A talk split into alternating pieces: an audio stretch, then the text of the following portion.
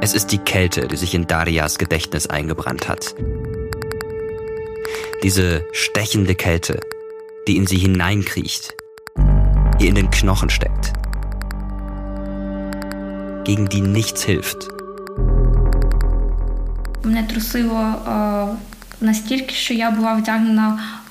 Ich habe so gezittert, dass ich zwei Pullis übereinander gezogen habe und dann noch eine Decke. Ich habe die ganze Nacht vor Kälte gezittert. Daria friert seit Tagen. Sie ist auf der Flucht. Als Ende Februar 2022 die ersten Raketen auf ihre Heimatstadt Kiew fallen, packen Daria und ihr Mann das Nötigste zusammen. In der Nacht wurde auch wieder der Flughafen bombardiert und angegriffen. Überall wurde gekämpft. Wir haben alles, also diese ganzen Geräusche und Detonationen mitbekommen. Sie beschließen, aus der Ukraine zu fliehen. Daria möchte ihren echten Namen in dieser Podcast-Reihe nicht öffentlich machen.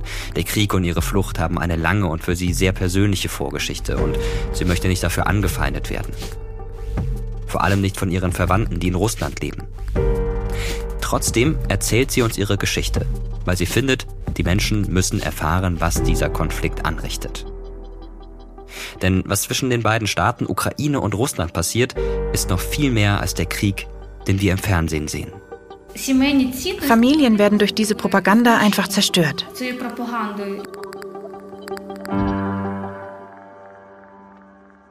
Man könnte diesen Krieg auch als Erinnerungskrieg bezeichnen. Das wird Darias Geschichte zeigen. Denn Russland attackiert nicht nur die Menschen und Städte in der Ukraine, sondern seit Jahren auch die gesamte historische Erinnerung der ukrainischen Nation. Und das treibt einen Keil zwischen Daria und Teile ihrer Familie. Der Bruder glaubt dem Bruder nicht, was passiert ist. Also macht Daria das, was sie seit Tagen macht, wenn sie nicht schlafen kann. Sie legt ihr Handy neben sich auf den Boden und aktiviert die Sprachmemo-Funktion. Sie und ihr Mann haben es seit Kriegsausbruch noch nicht weit geschafft. Die Straßen sind verstopft. Öffentliche Verkehrsmittel fahren nicht mehr. Gerade verstecken sie sich in einem Vorort von Kiew bei ihrer Schwester. Aus der Ferne hören sie immer wieder Einschläge. Daria nimmt alles auf. Die Bomben, den Luftalarm, die unverwechselbaren Geräusche des Krieges. Sie sammelt Beweise damit ihr Onkel glaubt, was sie gerade durchmacht. Denn der lebt in Russland und will von einem Krieg nichts wissen. Це, мабуть, якийсь був like, порив емоцій, коли я закинула їм аудіо Diese ganzen Tonaufnahmen habe ich an meine Verwandtschaft geschickt und habe nur noch dazu geschrieben, hört euch das an, das muss enden.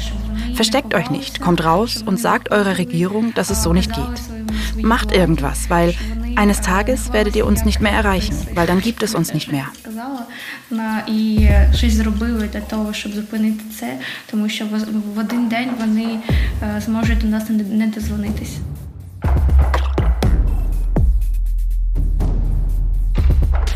Hallo, hier ist Mirko Drotschmann und ihr hört den Terra X Podcast Ukraine.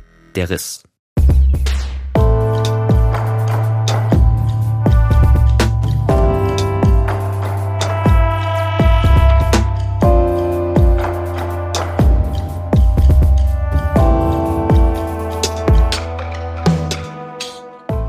Kurz nachdem Russland die Ukraine angegriffen hat, haben wir von Terra X angefangen, an dieser Podcast-Serie zu arbeiten. Weil wir das, was gerade passiert, diesen brutalen Krieg verstehen wollen. Wir haben versucht, eine Antwort auf die Frage zu finden, wie konnte es eigentlich so weit kommen? Die Ukraine führt einen verzweifelten Abwehrkampf gegen Wladimir Putins Invasionsarmee. Beschuss von zivilen Zielen wie Krankenhäuser oder Schulen, Folter, Vergewaltigung, Deportationen. Eltern mit kleinen Kindern verbringen in U-Bahn-Schächten ihre Nächte. Er nimmt unermessliches Leid in Kauf, um seine Großmachtfantasien auszuleben. Das, was da gerade geschieht, ist ein Angriffskrieg, aber es ist auch ein Kriegsverbrechen. Und das bedeutet die Welt danach ist nicht mehr dieselbe wie die Welt davor. Zusammen mit einem Team aus Historikerinnen und Historikern wollen wir herausfinden, was die Ukraine zu dem gemacht hat, was das Land heute ist. Und was das Verhältnis zu Russland damit zu tun hat. Wir haben unzählige kleine und große Momente in der Vergangenheit entdeckt, die das heute beeinflussen. Der Stand unseres Podcasts ist dabei Ende September 2022. Es wird in diesem Podcast auch um Krieg, um Terror, um Flucht und Tod gehen. Bitte gebt auf euch acht, wenn ihr ihn hört. Wir haben uns außerdem dafür entschieden, ukrainische Ortsbezeichnungen zu benutzen. Das kann manchmal ungewohnt klingen, weil wir im Deutschen bisher die russischen Bezeichnungen gewohnt sind. Kiew, Tschernobyl. Jetzt also Kiew, Tschernobyl. Mit den ukrainischen Ortsbezeichnungen wollen wir der aktuellen Situation so gut wie möglich gerecht werden. Wir wollen mit diesem Podcast eines zeigen. Geschichte findet nicht im luftleeren Raum statt. Sie hat großen Einfluss auf unser Leben, auf unsere Geschichte und Geschichten. Gemäß dem Motto des amerikanischen Schriftstellers William Faulkner, die Vergangenheit ist nicht tot, sie ist nicht einmal vergangen. Hier ist Folge 1. Daria und der Krieg in der Familie. Daria zeichnet Bombeneinschläge mit ihrem Handy auf, um Beweise für den Krieg zu sammeln, der mittlerweile auch in ihrer eigenen Familie tobt. Zwar steht zweifelsfrei fest, in der Ukraine herrscht ein brutaler Angriffskrieg, für den allein Russland verantwortlich ist, aber ein Teil von Darias Familie glaubt Putins Geschichte von der Spezialoperation. Bei unserer Recherche sind uns unzählige solcher Familiengeschichten begegnet, die sich bei dieser existenziellen Frage widersprechen. Herrscht gerade Krieg oder nicht? Ich bin enttäuscht, ich bin wütend. Ich war unglaublich überrascht davon, dass sie mir nicht glauben wollten oder geglaubt haben. Ich habe immer gedacht, sie müssen doch aufwachen oder man muss sie wachrütteln, damit sie rausgehen auf die Straße und ihren Landsleuten sagen, dass es so einfach nicht geht.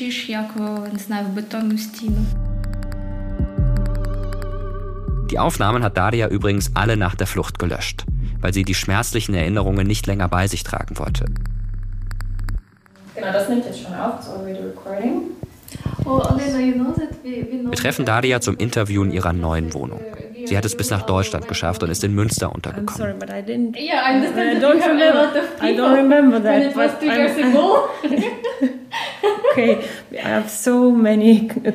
Ihr hört es vielleicht, in Darias Wohnung halt es ein wenig.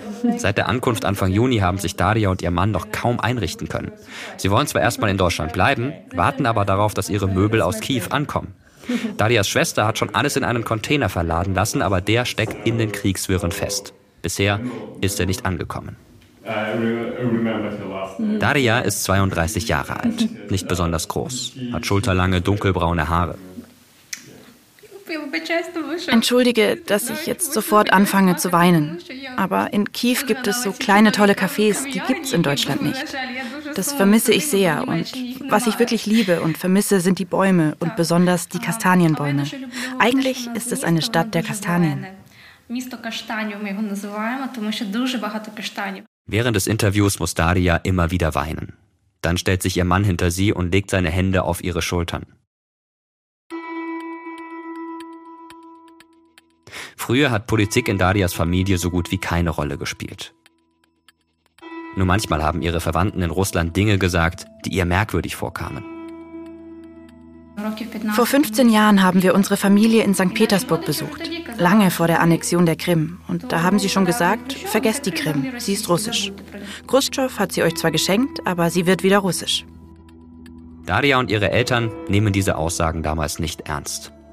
Bis zu den Jahren 2013, 2014. Da verschärfen sich die Diskussionen in Darias Familie. Schicksalsjahre könnte man diese Zeit heute nennen. Denn erst formiert sich die Euromaidan-Bewegung, die zu einer Neuausrichtung der ukrainischen Politik in Richtung Europa führt. Dann annektiert Russland die Halbinsel Krim, so wie es Darias Verwandte vorhergesagt haben. Und im Donbass, einer Region in der Ostukraine, beginnt eine getarnte russische Invasion, die von Geheimdiensten gesteuert wird. In den kommenden Folgen werden wir auf all das genauer eingehen. In dieser Folge konzentrieren wir uns auf den Riss, der jetzt durch das ganze Land und auch durch viele Familien geht.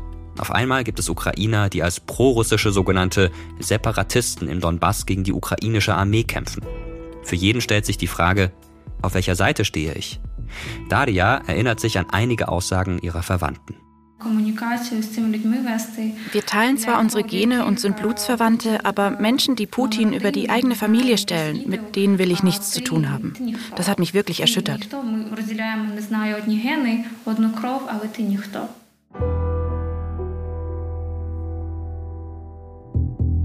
Im Prinzip werden die Menschen, die auf dem heutigen ukrainischen Gebiet leben und gelebt haben, seit mehr als 1000 Jahren immer wieder zwischen Ost und West hin und her gerissen.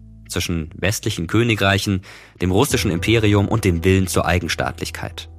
Denn das Land im Osten gleicht seit jeher einem Flickenteppich aus Volksgruppen mit wechselnden Abhängigkeiten und Beziehungen, der sich im Laufe der Jahrhunderte immer wieder neu zusammengesetzt hat. Und durch die Invasion Russlands 2013, 2014 sind die Nähte bis zum Zerreißen gespannt. Schon damals spürte Daria, dass sich die Meinungsverschiedenheiten auch in ihrer Familie, die halb in Russland und halb in der Ukraine lebt, häufen. Wenn man so will, ist alles Bogdans Schuld. So nennen wir in dieser Folge Darias Onkel. Auch er heißt eigentlich anders. Er ist Ukrainer, lebt aber als Geschäftsmann in Moskau. Die Familie hat einen engen Draht zu ihm. Und auch Daria mochte ihn als Kind gerne. Пам'ятаєш, він завжди привозив московські московські цукерки. Ми їх так називаємо, тому що Er hat immer russische oder wie wir gesagt haben, Moskauer Süßigkeiten mitgebracht. Das waren ganz besondere Süßigkeiten. Die hatten nicht nur die alten Verpackungen und Bezeichnungen übernommen, sondern auch die Rezepturen aus der Sowjetzeit mit viel dunkler Schokolade. Die haben echt gut geschmeckt.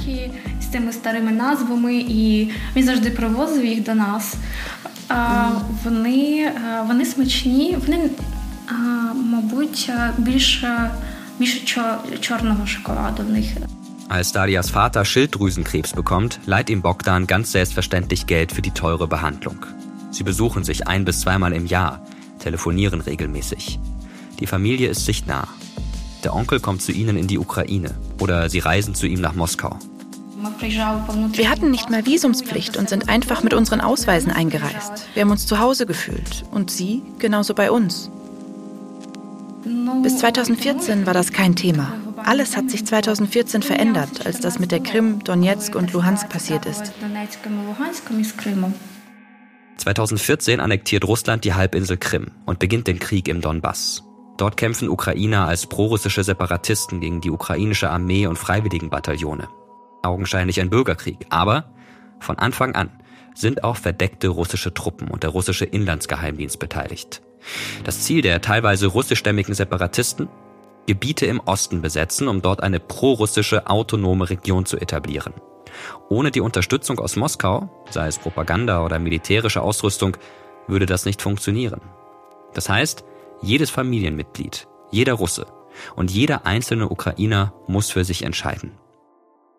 Auf welcher Seite stehe ich? Zur Einordnung, eine gewisse politische Spaltung hat in der Ukraine Tradition. Ganz grob kann man sagen, im Westen sind die proeuropäischen Parteien stärker, im Osten die prorussischen. Öffentlich Position beziehen musste man aber bisher selten. Das ändert sich jetzt. Viele wollen zeigen, wo sie stehen. Zu ihnen gehört Darias Onkel Bogdan, der als Geschäftsmann in Moskau arbeitet. Er postet seine Meinung auf Vekontakti, eine Art russisches Facebook. Da gab es diesen Moment, als mein Onkel etwas gepostet hat, was uns sehr, sehr enttäuscht, aber auch wütend gemacht hat. Er schrieb, es ist besser, Separatist zu sein, als Bandera-Anhänger. Ich war so wütend.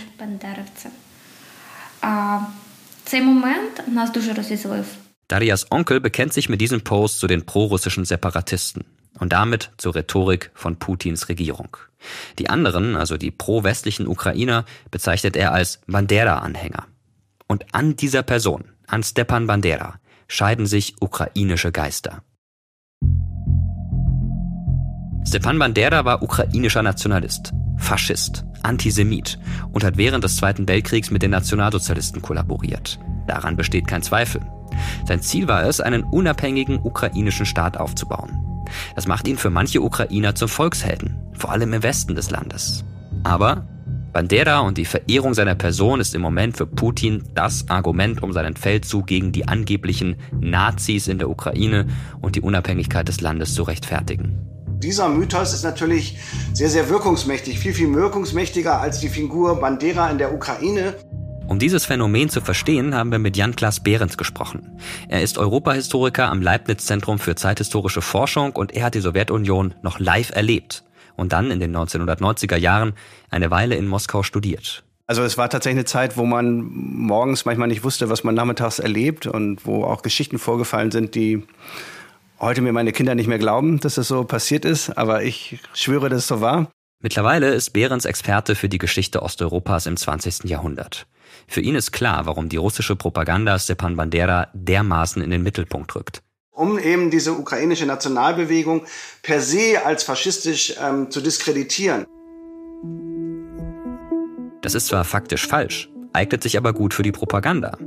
Denn der Sieg über die Nationalsozialisten im Zweiten Weltkrieg ist der identitätsstiftende Moment in der Geschichte, auf den sich die meisten Russen einigen können.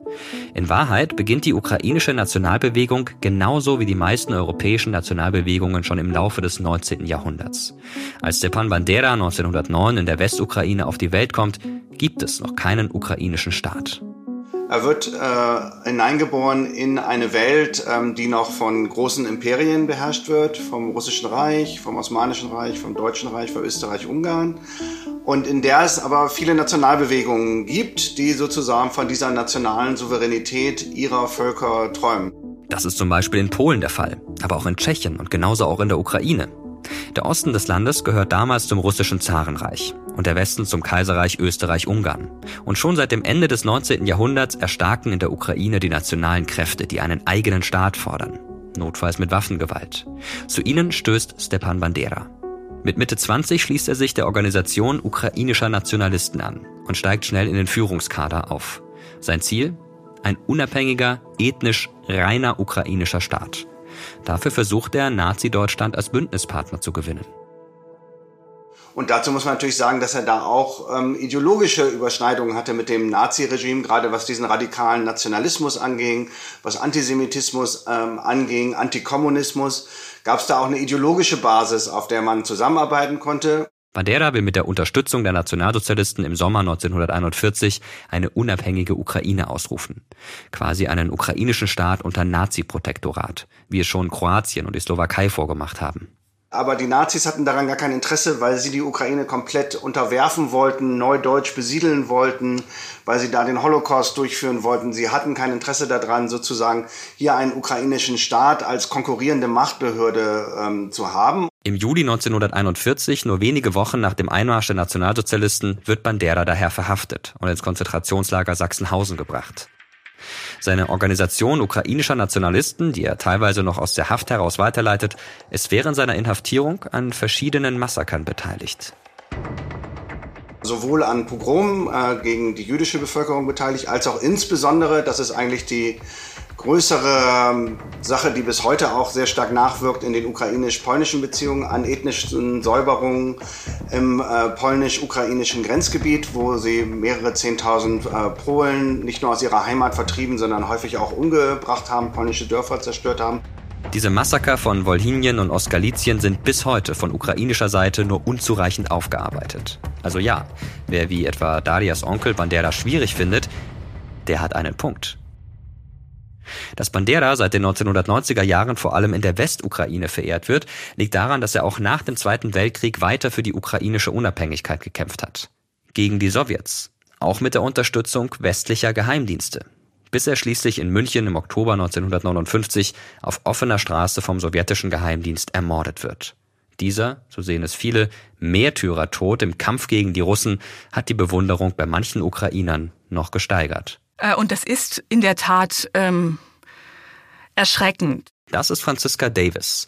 Sie ist Historikerin für osteuropäische Geschichte an der Uni München und bekannt dafür, die Idealisierung von Bandera öffentlich zu kritisieren. Wenn man in der wirklich sehr schönen Westukraine hin unterwegs ist und dann, dann sieht man diese Statuen und weiß ganz genau, das waren Menschen, die antisemitisch waren, die nationalistisch waren, die vielleicht sogar selbst beteiligt waren ähm, an, an, dem, an der Ermordung der Juden und dann auch später an der Ermordung der Polen in der Westukraine.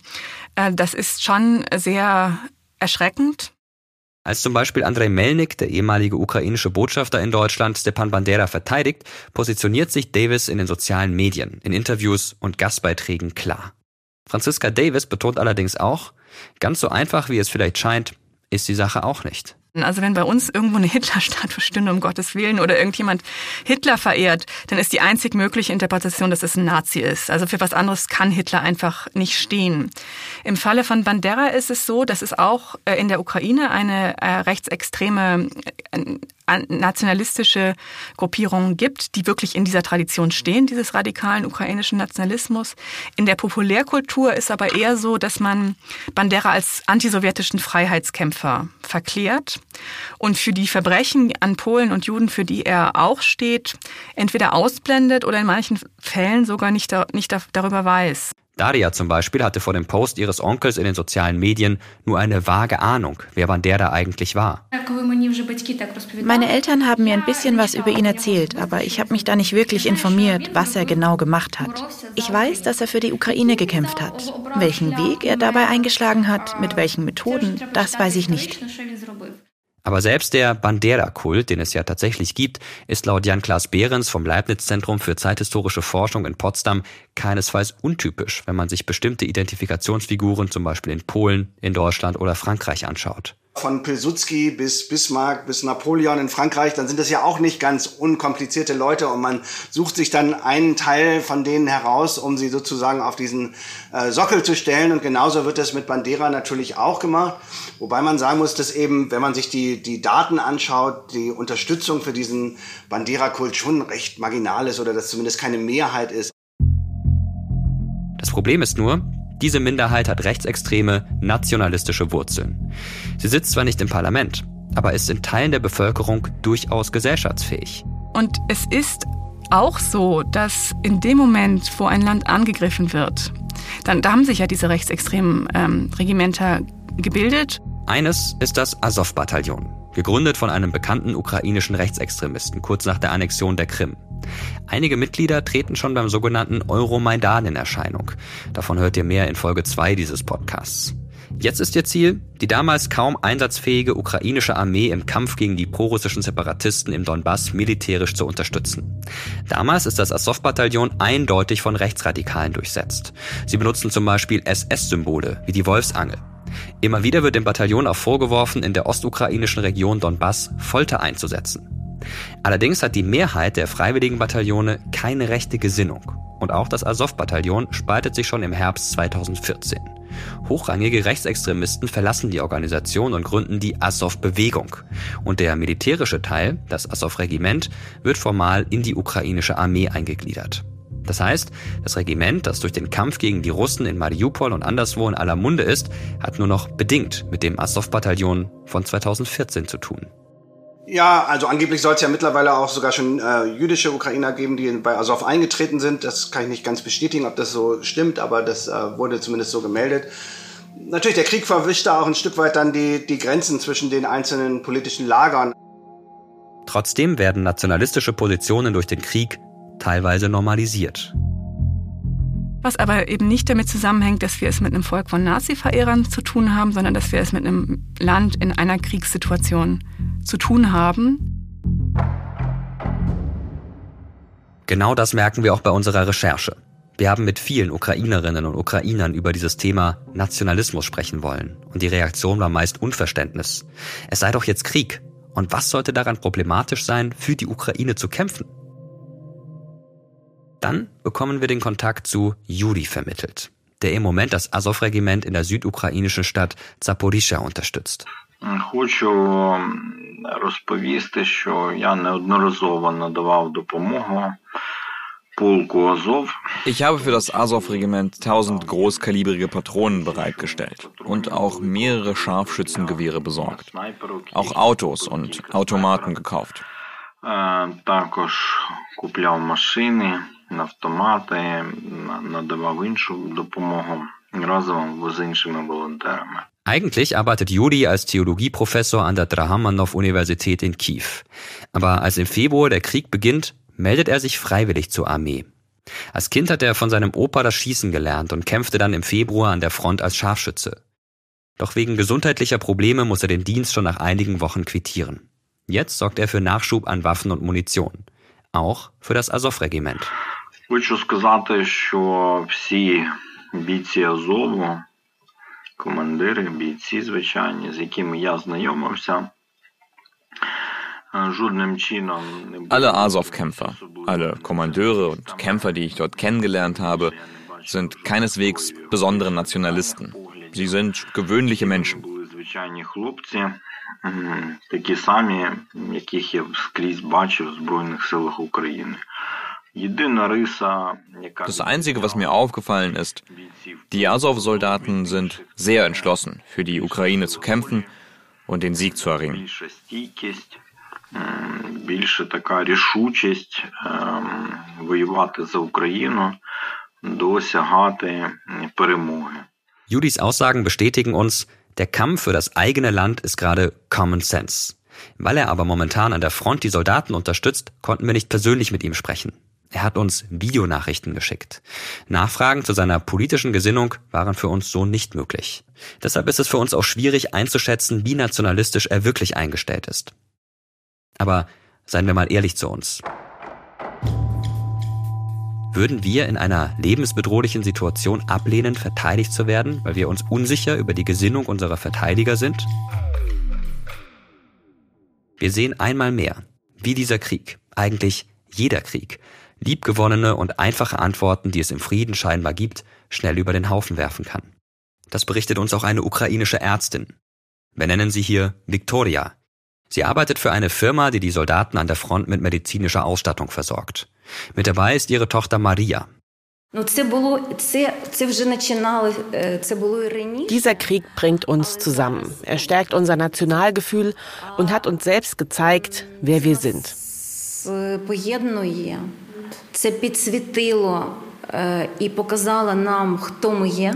Der Angriffskrieg Russlands schafft das, was viele ukrainische Politiker vergeblich versucht haben.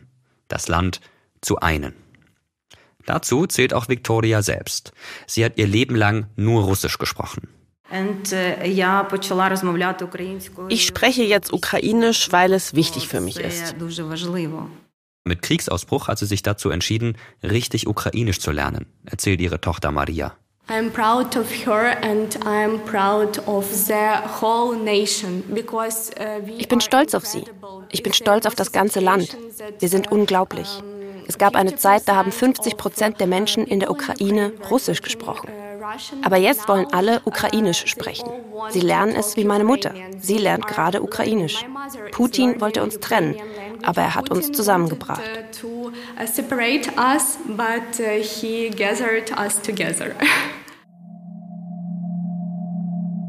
Ich muss sagen, ich kann diese ukrainische Sicht total nachvollziehen.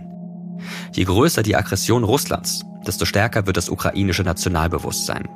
Das aber legitimiert aus russischer Sicht wiederum die russische Aggression und füttert die Propagandamaschine und die Erzählung, Russland müsse die Ukraine von Faschisten befreien. Dabei ist der Begriff Faschist in Russland heute großteils sinnentleert, weil einfach alle Gegner von Putins Regierung, vor allem auch prodemokratische, die sich nach dem Westen orientieren, so bezeichnet werden. Darias Onkel Bogdan scheint diese Erzählung von Anfang an zu glauben.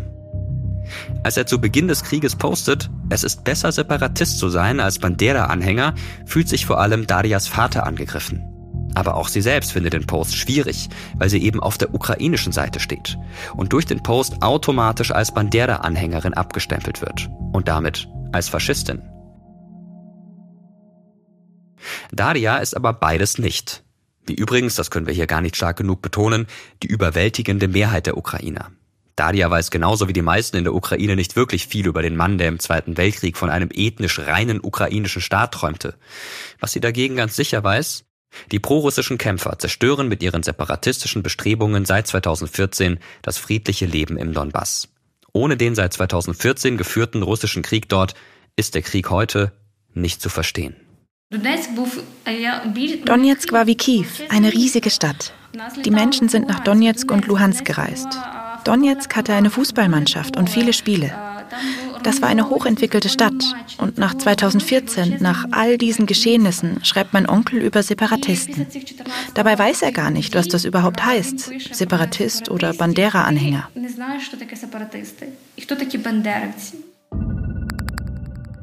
So geht es los mit dem Familienstreit. Ihre Eltern, ihre Schwester, aber auch ihre Oma regen sich über den Post des Onkels auf. Aber keiner spricht Bogdan darauf an. Für uns war es immer wichtig, familiäre Beziehungen zu pflegen und aufrechtzuerhalten. Und klar hat jede Familie irgendwelche Tabuthemen. Bei uns war es einfach so, dass Politik schon immer ein Tabuthema war. Bogdan aber bricht mit seinem Post dieses von den meisten stillschweigend eingehaltene Tabu. Und das hat Konsequenzen. Naja, Tatsache ist, dass er uns in diesen acht Jahren von 2014 bis heute nicht ein einziges Mal besucht hat.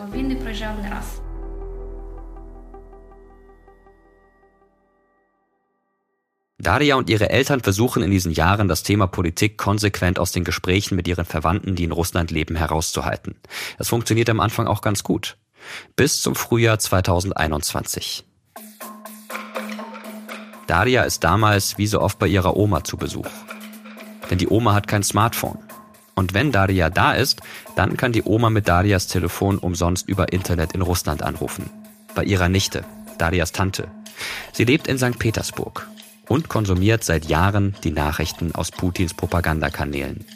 Zu dieser Zeit beginnt Russland gerade mit einem starken Truppenaufmarsch an der Grenze zur Ukraine, der zum Gesprächsthema zwischen Darias Oma und Tante wird.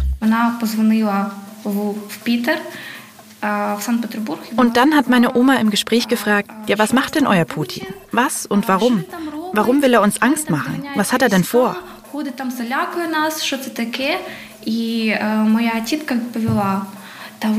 Und darauf hat meine Tante gesagt, und ich muss echt sagen, das hat mich erschüttert.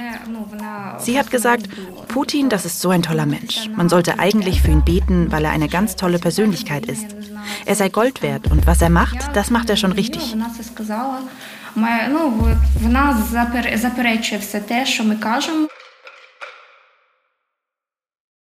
Aber selbst da brechen Daria und ihre Angehörigen den Kontakt nicht ab. Familie hat für sie eben einen enorm großen Stellenwert. Das ist typisch für die postsowjetischen Gesellschaften. Man hält eher Distanz zum Staat. Private Kontakte und Familie sind wichtiger. Deshalb versucht Darias Familie einfach noch konsequenter ihre Strategie zu verfolgen. Einfach gar nicht mehr über Russland, die sogenannten Separatisten und den Krieg im Donbass zu sprechen. він так, що він не може wir sind eben so erzogen und mein Vater ganz besonders. Er wird seinen Bruder immer anrufen und fragen, wie es ihm geht. Aber er versucht eben dieses Thema zu vermeiden, jedes Mal, wenn sie sprechen. Auch meine Oma schafft es einfach nicht, den Kontakt abzubrechen. Їх так виховали, і вони не можуть відректись від цих людей.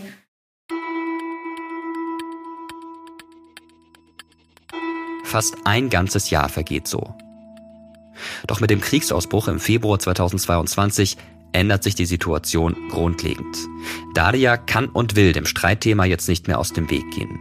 Sie beginnt ihren Verwandten in Russland Bilder zu schicken, Videos und die ganzen Tonaufnahmen, die sie erst in Kiew und dann während ihrer Flucht aufnimmt. Sie sagt sich damals, wenn ich ihnen Beweise schicke, dann müssen sie mir das doch glauben. Aber die Antwort, die sie bekommt, ist ernüchternd. Und zwar haben sie Folgendes gesagt. Wir vertrauen unserem Präsidenten und wir wissen, dass er das Richtige für uns tut.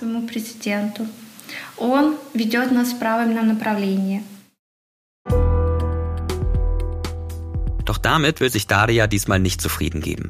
Sie argumentiert, es sei jetzt genau wie damals in den 1980er Jahren bei der Reaktorkatastrophe von Tschernobyl. Da habe ihnen auch niemand die Wahrheit gesagt. Aber auch damit dringt sie bei ihrer Tante nicht durch. Die antwortet,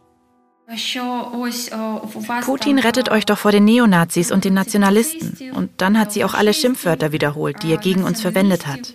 Und dann noch, dass Putin schon das Richtige tun wird, wir alle überleben werden und dass alles gut wird. Und da habe ich nur gesagt, wir wollen nicht gerettet werden. Wir wollen in unserem schönen Land weiterleben, weil wir haben ein schönes Land und wir haben keine Nazis, Narzissten und Neonazis oder was auch immer er behauptet.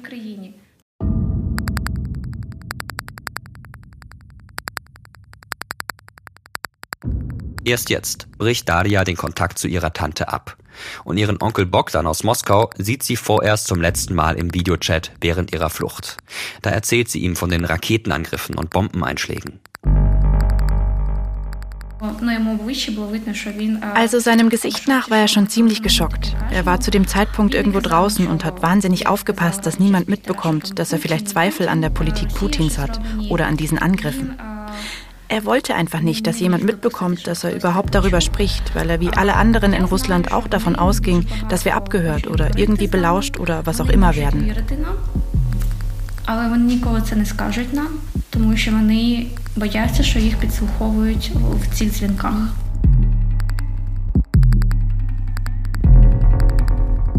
Seitdem herrscht die meiste Zeit Funkstille. Nur Darias Vater telefoniert noch ab und zu mit seinem Bruder Bogdan. Den Krieg erwähnt er dabei nicht, selbst wenn er sich mittendrin befindet. Denn Darias Vater hat zu Beginn des Krieges ein Krankenhaus für den Zivilschutz bewacht und während einer Schicht mit Bogdan in Moskau telefoniert. Und auf seine Frage, was machst du gerade, hat mein Vater dann gesagt, ich rauche gerade, was ja irgendwie auch gestimmt hat.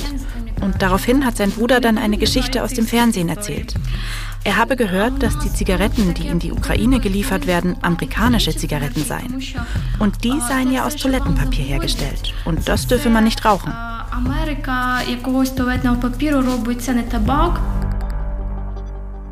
die Tatsache, dass er gerade bewaffnet vor einem Krankenhaus steht, um es gegen russische Angreifer zu verteidigen, erwähnt Darias Vater nicht. Und Bogdan stellt auch keine Fragen. Er hat nicht gefragt, wie es uns eigentlich geht unter diesen ganzen Umständen. Und das war für mich so unverständlich. Und auch so seltsam zu erfahren, dass er minutenlang über irgendwelche Zigaretten und Toilettenpapier spricht und uns nicht mal fragt, wie es uns geht. Wir sind mitten im Krieg. Daria hätte nicht gedacht, dass Russlands Propaganda so wirksam ist. Sie hätte nicht gedacht, dass ihre Verwandten in Russland die Realität einfach leugnen.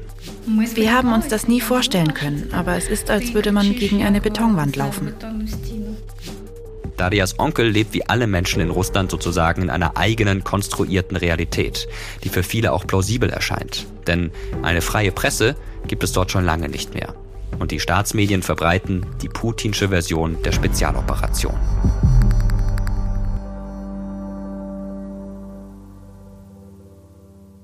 Was macht das mit einem, wenn dieser Krieg, wie eigentlich jeder Krieg, nicht nur mit Panzern ausgetragen wird, sondern auch mit Worten, mit Halbwahrheiten, mit Lügen? Wenn sich ein derart tiefer Riss zwischen den Menschen in einer Familie auftut. Knapp 10 Millionen Ukrainerinnen und Ukrainer haben Verwandte in Russland. Und die stehen permanent unter dem Einfluss der russischen Propaganda. Wie sollte man dagegen ankämpfen? Das ist Paulius Senuta aus Litauen. Und er ruft gerade in Russland an. Einfach irgendwo, bei irgendeiner Nummer. Paulus hat die Initiative Call Russia zusammen mit einem Arbeitskollegen gestartet, weil sie mithelfen wollen, die Menschen in Russland über den Krieg aufzuklären und mit ihnen ins Gespräch zu kommen, weil sie glauben, dass es sonst nie Frieden geben wird. So that was about the moment where Russia started cracking on independent media and social networks. Als Russland die unabhängigen Medien verboten und die sozialen Netzwerke gesperrt hat, da hat mein Arbeitskollege herausgefunden, dass in Russland alle Telefonnummern online abrufbar sind. Seine Idee war dann, lass uns doch diese Nummern runterladen und Russen anrufen. Eine Art Guerillataktik für den Frieden. Allein in den ersten beiden Monaten des Projekts von Anfang März bis Anfang Mai haben 43.000 Freiwillige fast 150.000 Menschen angerufen. Das hat natürlich den Krieg noch nicht beendet. Aber Unsere Daten zeigen, ungefähr 50 Prozent unserer Anrufe sind erfolgreich. Das heißt, bei dem Anruf haben wir etwas bei der russischen Person bewegt. Also zum Beispiel, wenn wir es geschafft haben, ein paar Informationen über das menschliche Leid zu transportieren. Aber Paulius Senuta gibt auch zu, es ist eine Sisyphus-Arbeit. Es ist schwierig, jeden einzelnen Russen zu bekehren. Immerhin sind es 114 Millionen. Aber ehrlich gesagt, wenn wir es nicht schaffen, eine Verbindung zu den normalen Menschen in Russland aufzubauen, dann werden wir wohl den Dritten Weltkrieg nicht vermeiden können. You know, there's no way that uh, we're gonna avoid Third World War.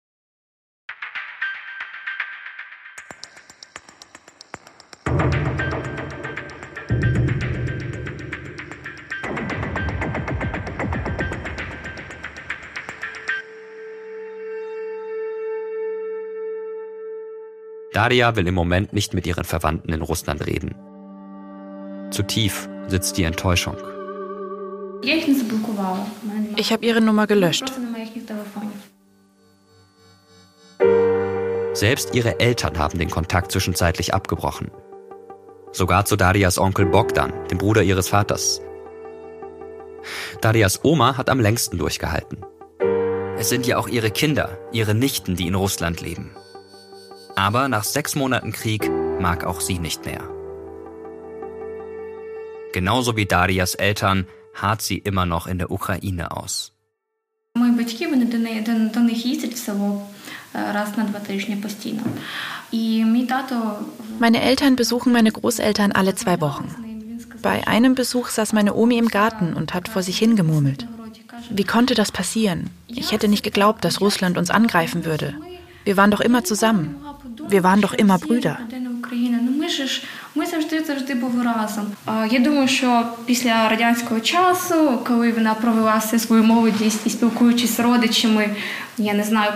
Nach der Sowjetzeit, nachdem sie immer mit ihrer Familie Kontakt gehalten hat, ist es für sie besonders schwierig, das zu begreifen.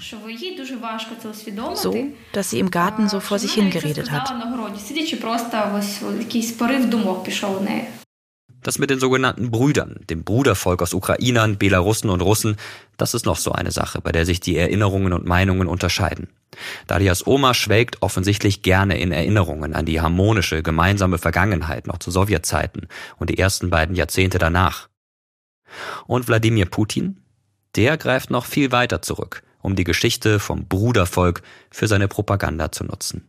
Wir haben die untrennbare Integrität des tausend Jahre alten Pfades unseres Vaterlandes erkannt und glauben, dass wir alles erreichen können und werden. Seine Argumentation? Ukrainer und Belarussen seien nur Teile des einen russischen Volkes. Ihre Sprachen lediglich russische Dialekte. Die Ukraine als eigenständigen Staat gibt es in dieser Argumentation nicht, sagt Franziska Davis, die Osteuropa-Historikerin von der Uni in München. Wenn man jetzt ähm, Putins Reden oder auch seinen Aufsatz über die historische Einheit von Russen und Ukrainern, das, das ist so absolut das Repertoire dieser Nationalisten äh, des 19. Jahrhunderts. Das ist genau dieselbe Denkschule. Ja, das ist ähm, die Ukraine ist nur ein, äh, eine Variante der, der russischen Nation. Aber diese Behauptung beruht nicht auf historischen Tatsachen. Denn wenn man die Geschichte der Länder betrachtet, sieht man sofort, es handelt sich nicht seit 1000 Jahren um ein Volk. Die Erzählung vom Brudervolk ist ein Mythos. Genauso wie der Mythos, die Unabhängigkeitsbewegung sei faschistisch. Aber beide Mythen dienen dem Zweck, die russische Aggression zu rechtfertigen. Was wir auch sehen müssen, ist, dass in diesem Bild der Brüdervölker mit dieser Erwartung, du bist der kleine Bruder, ich bin der große Bruder, dann auch eine Aggression entstehen kann oder entstanden ist, wenn die Ukraine diesem Bild nicht mehr entspricht. Wenn sie eben nicht mehr die Rolle des kleinen Bruders akzeptiert, äh, wenn sie vielleicht den großen Bruder als, als diktatorisch und äh, herrisch und eigentlich das ganz als eine dysfunktionale Beziehung begreifen, sich emanzipiert und sagen, nö, wir, wir treffen unsere eigenen Entscheidungen. Und genau das haben die Menschen, die in den vergangenen 1000 Jahren auf dem Gebiet der heutigen Ukraine gelebt haben, immer wieder gemacht. Für die Selbstbestimmung gekämpft. Und das schauen wir uns jetzt ganz genau an. Im frühen 8. Jahrhundert nach Christus leben in Osteuropa verschiedene Stämme. Slawische, finnische, baltische. Es gibt aber kein Reich, das diese Stämme zusammenhält. Erst um 750 nach Christus gründen skandinavische Händler Siedlungen, aus denen sich ein Großreich mit Kiew als Zentrum entwickelt. Später auch Kiewer Rus genannt. Dieses mittelalterliche Reich erstreckt sich in etwa über die Fläche von Belarus, Ukraine und den Westen Russlands bis zum Ural.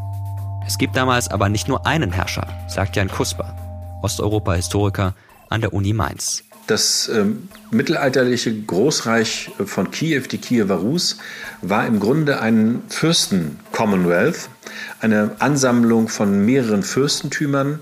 Das Ganze war sehr stark dezentral organisiert, hatte sehr schwache staatliche Strukturen. Deshalb spricht man auch nicht von dem Kiewer Staat, äh, sondern von dem Kiewer Reich. Das Moskauer Fürstentum, aus dem sich später das russische Zarenreich entwickeln wird, entsteht erst gut 400 Jahre später, im 12. Jahrhundert. Kurz darauf, im 13. Jahrhundert, kommen die Mongolen und die Kiefer Rus ist Geschichte. Die Mongolen herrschen dann circa 300 Jahre über das Gebiet. Zunächst ist das Reich unter ihnen straff organisiert, aber dann gibt es Streit um die Thronfolge. Das Großreich der Mongolen zerfällt äh, im 15. Jahrhundert in verschiedene Nachfolgestaaten. Und der Nachfolgestaat, der sich am längsten hält, ist der Staat der Krimtataren auf der Halbinsel Krim. Ähm, der entsteht so um die 1430er, 1440er Jahre. Im Westen ist inzwischen das Königreich Polen-Litauen entstanden. Zu ihm gehört damals der westliche Teil der heutigen Ukraine. Im Osten herrscht das Großfürstentum Moskau. Das Gebiet zwischen Polen, Litauen, Russland und dem Reich der sogenannten Krim-Tataren ist damals ein herrschaftsloser Bereich. Und in diesem Grenzgebiet, in den slawischen Sprachen Ukraine genannt, lassen sich Kosaken nieder. Das sind ähm, Gesellschaften von ähm, Abenteurern, von Flüchtlingen, äh, von, von Menschen, die dem Gesetz ausweichen. Also viele derjenigen, die in das Grenzland fliehen und Ukrainer heißt von der Wortbedeutung her auch an der Grenze, sind Menschen, die sich dem Zugriff des Staates, dem Zugriff der Grundherrschaft, der bäuerlichen Leibeigenschaft entziehen wollen und, ja, wenn man so will, ein selbstorganisiertes Leben vorziehen. Bis heute spielen die Kosaken im Selbstverständnis der Ukrainer eine wichtige Rolle. Vor allem, weil sich ihr Leben durch Selbstbestimmung auszeichnet. Einerseits leben sie als freie Bauern von der Landwirtschaft und vom Fischfang, aber sie haben auch noch eine andere Seite. Das sind äh, zum Teil ganz konkret Piraten gewesen, äh, weil sie, ähm, um Beispiel zu nennen, in der Lage waren, den Dnieper hinabzufahren mit ihren schnellen Booten, auf der Krim äh, zu landen und die Handelskolonien der Genueser dort zu überfallen und auszurauben. Äh, samt der Menschen, die dort äh, waren und diese dann als Sklaven weiter zu verkaufen. Es sind also Kriegergemeinschaften, die durchaus auch äh, Piraterie betreiben, die zu Pferde und zu Wasser hochmobil sind. Die Kosaken bilden eine Gemeinschaft, die sich grundsätzlich vom Moskauer Reich, aber auch vom Königreich Polen-Litauen unterscheidet. Sie wählen einen Anführer und fällen große Entscheidungen gemeinsam. Wenn die Gemeinschaft unzufrieden ist, muss der Anführer abdanken. Die kosakische Organisationsform ist natürlich eine ähm, extreme äh, Organisationsform, was die Selbstbestimmung äh, angeht äh, und auch die Partizipation großer Teile der, der kosakischen Gesellschaft äh, an dieser Stelle. Das ist in der Tat äh, für die europäische Geschichte fast ohne Vergleich, gerade ähm, in dieser Zeit. Und vielleicht begehen Sie in diesem Zusammenhang einen verhängnisvollen Fehler der sich bis heute auswirkt. Im 17. Jahrhundert kämpfen die Kosaken für den König von Polen gegen die Schweden.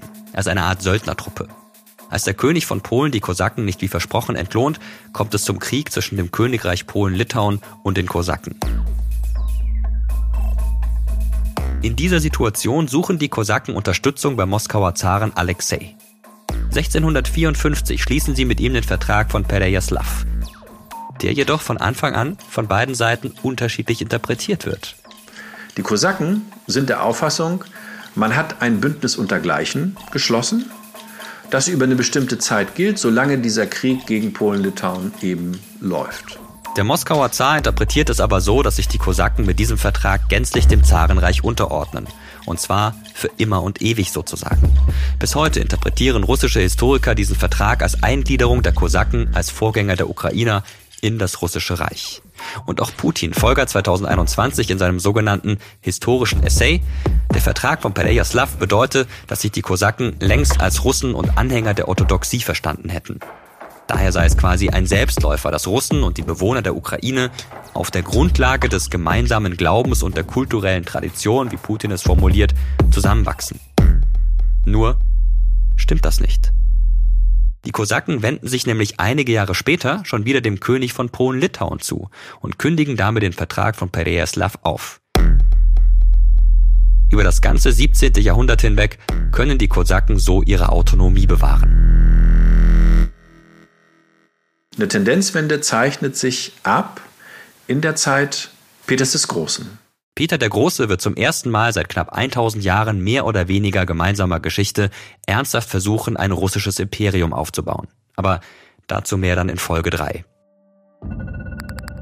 Wenn man den Verlauf der Geschichte vom 8. Jahrhundert mit dem Beginn der Kiewer Rus bis zu Peter dem Großen Anfang des 18. Jahrhunderts betrachtet, dann ist es eindeutig, dass es in diesen 1000 Jahren kein großes einheitliches Reich der russischen Völker gab.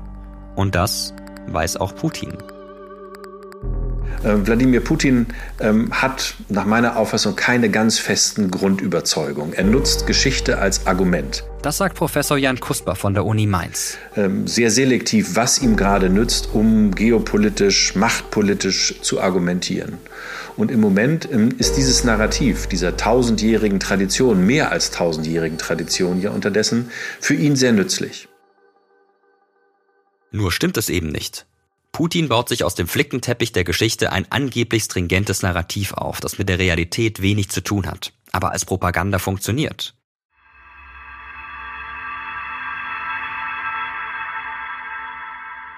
Das alles ist aber kein Trost für Daria. Sie leidet unter der Funkstille mit dem Teil ihrer in Russland lebenden Familie. Auch wenn sie versucht, so wenig wie möglich an sich herankommen zu lassen. Manchmal denke ich, eigentlich habe ich gar keine Verwandtschaft im eigentlichen Sinn gehabt. Zuerst hatte ich natürlich diese ganz starke emotionale Reaktion. Ich war super enttäuscht, ich war voll wütend. Und ich war unglaublich überrascht darüber, dass sie mir nicht geglaubt haben. Aber jetzt nehme ich es einfach hin.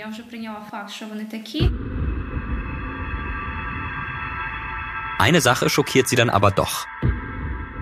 Eine andere Tante von ihr wohnt seit Jahren in Lettland. Sie lebt dort in der russischen Community. Seit Daria aus Kiew geflohen ist, telefoniert sie regelmäßig mit ihr. Wir reden dann darüber, wie es uns geht und dass das ein furchtbarer Krieg ist und sowas. Aber in genau diesen Gesprächen, in denen meine Tante sich um uns gesorgt hat, habe ich begriffen, dass ich sie eigentlich überhaupt nicht kenne. Da war wie so eine Blackbox, die sich geöffnet hat, von der ich gar keine Ahnung hatte vorher. Denn auch bei der Tante wirkt die putinsche Propaganda. Obwohl sie in Lettland lebt, konsumiert sie fast ausschließlich russische Medien.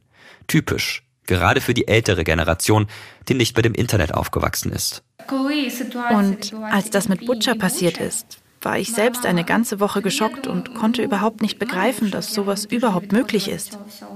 Was Daria hier meint, ist das Massaker von Butcher. Russische Streitkräfte begehen im Frühjahr 2022 eine ganze Reihe von Kriegsverbrechen an der ukrainischen Bevölkerung. Die Bilder von Massengräbern und Leichen, die auf der Straße liegen, gehen um die Welt. Und meine Mutter hat sie dann angerufen, um mit ihr darüber zu sprechen. Und meine Tante war ganz erstaunt und sagte, das kann nicht sein, dass das russische Soldaten gemacht haben. Das würde sie nie im Leben glauben.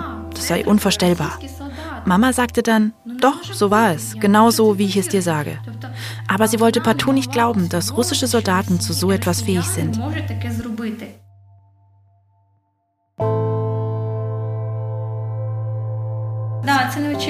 Das war für mich völlig unerwartet, also unerklärbar, dass eine Person, die eigentlich Ukrainerin ist und unser Land kennt und selbst in einem Land der Europäischen Union lebt, in einem freien Land, dass so eine Person so denken kann, das war ein Schock weil ich gemerkt habe, wie die Propaganda auch in diesen Ländern ankommt und sie vergiftet.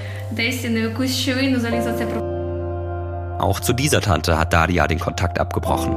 Gegen die russische Propaganda scheint es für sie kein Ankommen bei den Verwandten zu geben, die ihr tagtäglich ausgesetzt sind. Ein Phänomen, das sich leider überall auf der Welt beobachten lässt. Trotzdem gibt Daria die Hoffnung nicht auf, dass dieser Krieg irgendwann vorbei sein wird. Und damit vielleicht auch der Streit in ihrer Familie. Dafür ist Daria auch bereit, ein kleines Hintertürchen aufzuhalten. Wenn Sie mich mal anrufen oder anschreiben sollten und wenn es dann ein Anzeichen dafür gibt, dass Sie uns glauben oder wenigstens Interesse daran bekunden, uns zu glauben, dann bin ich gerne bereit, mit Ihnen zu sprechen und mich mit Ihnen über die Realität zu unterhalten.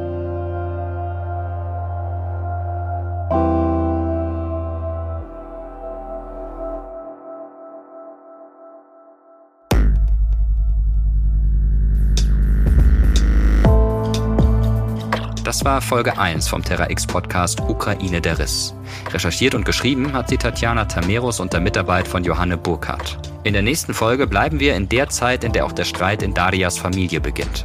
2013, 2014. Und wir treffen Anna. We used to have freedom. We used to wir haben ja mal in Freiheit gelebt. Ich dachte auch immer, dass wir in einem unabhängigen Land leben, in dem jede Meinung ernst genommen wird, in dem sich jeder ausdrücken kann. Das war die Philosophie, mit der ich und meine Freunde aufgewachsen sind. Und an diesem Tag haben wir verstanden, das funktioniert nicht mehr.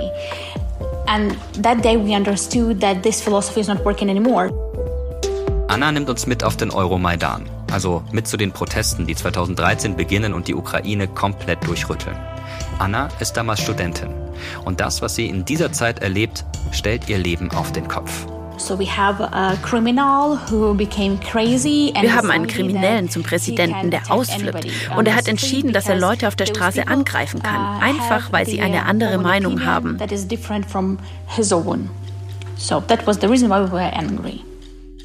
Aber dazu mehr dann in der zweiten Folge. Ich bin Mirko Drotschmann und sage vielen Dank fürs Zuhören.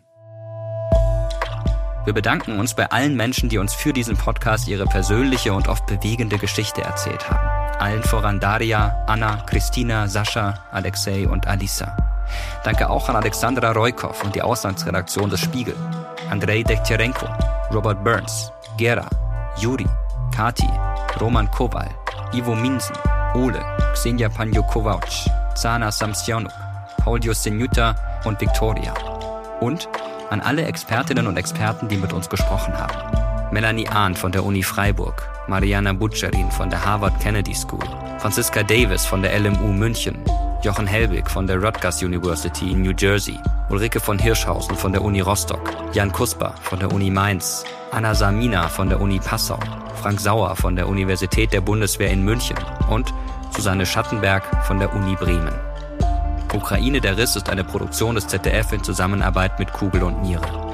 Zum Redaktionsteam gehören Stefan Beuting, Johanne Burkhardt, Jochen Dreier, Maria Fedorova, Dennis Kogel, Tatjana Tameros und ich, Mirko Drotschmann. Producerin Ukraine, Tanja Schatz. Übersetzungen Elena Kant, Maria Suplun und Julia Jurchenko. Historische Fachberatung Jan-Klaas Behrens, Regina Elsner und Walter Tronn. Aufnahme und Tonbearbeitung Luca Piparo und Simone Hundrieser. Audioproduktion und Sounddesign Lenz Schuster. Produzentin Kugel und Niere Elisabeth Fee. Redaktion ZDF Katharina Kolvenbach, Heike Schmidt und Jens Monat.